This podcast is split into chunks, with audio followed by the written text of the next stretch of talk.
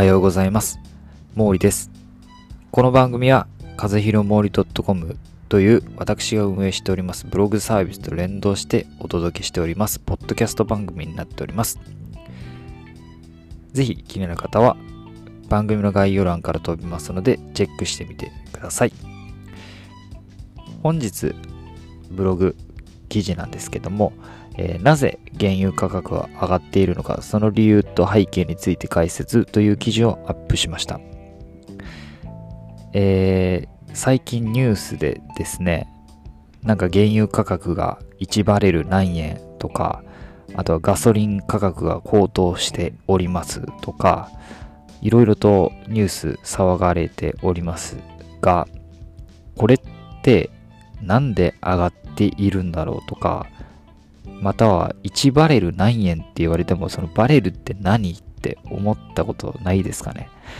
えー僕すごく疑問に思ってですね。えーこれなんで上がってんだろうと思って調べたんですね。であこれってもしかして他の人も気になってんじゃないかなと思って、えー記事にアップしました。えぜひですね、あの、詳しく知りたい方は、えー記事の方をテキストベースなんですけども、読んでいただければと思います。えーこちらではですね、まあ、ちょっと違った視点で話していこうかなと思うんですけども、えーまあ、原油価格が上がると、まあ、僕らの生活にどう影響するのかっていうものなんですけど、この原油価格が上がるとですね、まあ、ガソリンが上がるっていうのは、まあ、なんとなくわかりますよね。ガソリン。まあ、そのガソリンが上がることによって、じゃあどうなるのかというと、まあ、生活する上でですね、まあ、車で移動されている、車を使わないと生活できない方っていうのはかなり生活圧迫しますが、他にもですね、運送ですよね。運送系トラックだったりとか、そういったもの、あとはですね、えー航空もそうですか。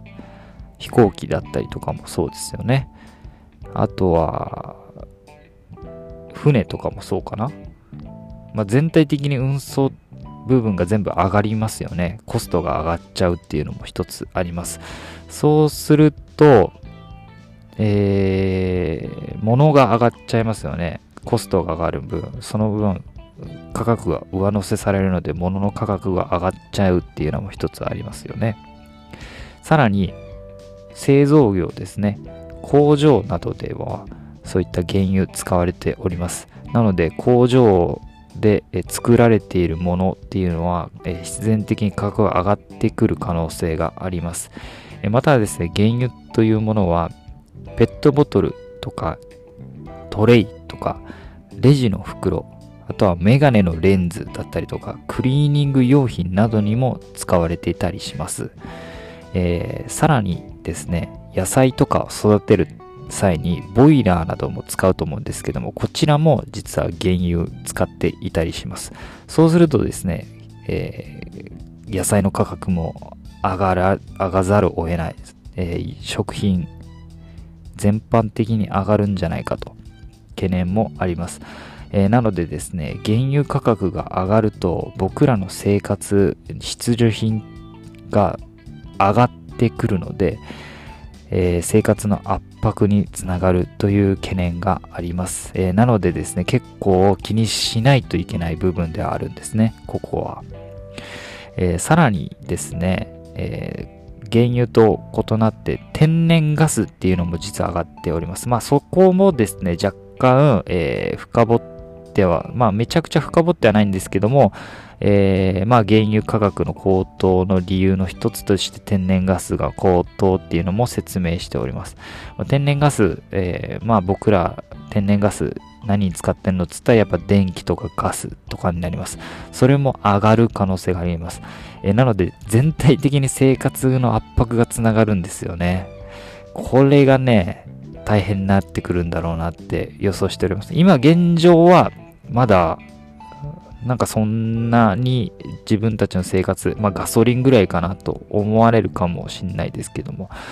この後ですね、今後どうなるかによってですね、結構圧迫してくるんじゃないかなと思いますので、少し備えておく必要があるのかなと思います。うん。あとはですね、まあ、記事の中にはバレルという、えー、ものについても説明しております、えー、ニュースなどで1バレル何円とかね、言われても、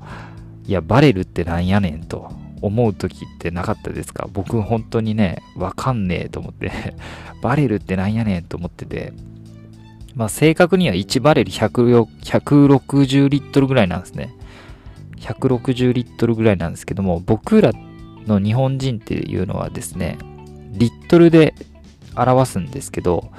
世界基準ではですね、ヤードポンド法と言われてる、えー、単位で表すんですね。なので、世界基準ではバレルだったりとか、ガロンっていうもので表すんですけど、日本だとリットルとかで表すんですね。だから、馴染みないで、え、ガロンって何？バレルって何？と思うんですけども、まあ、単位の値というものになります。はい。まあ、それについてもですね、まあ、記事の中で触られて、触れておりますので、気になる方はチェックしてみてはいかがでしょうか。はい。ということでですね、結構疑問に思うことっていうのが生活の中でいろいろあるんですけども、その疑問に思ったことをですね、調べる癖づけっていうのもね、一つ、えー、結構重要になってくるんじゃないかなと思います。えー、ね、原油が上がると僕らの生活にどう影響が及ぼすのかそういったものが分かってくるとですねあこれ原油上がるってやばいんだなということが分かってきますんでそこで、えー、身近になってくるんじゃないかなと思います。はい。ということで本日もありがとうございました。今日も楽しんでいきましょう。バイバイ。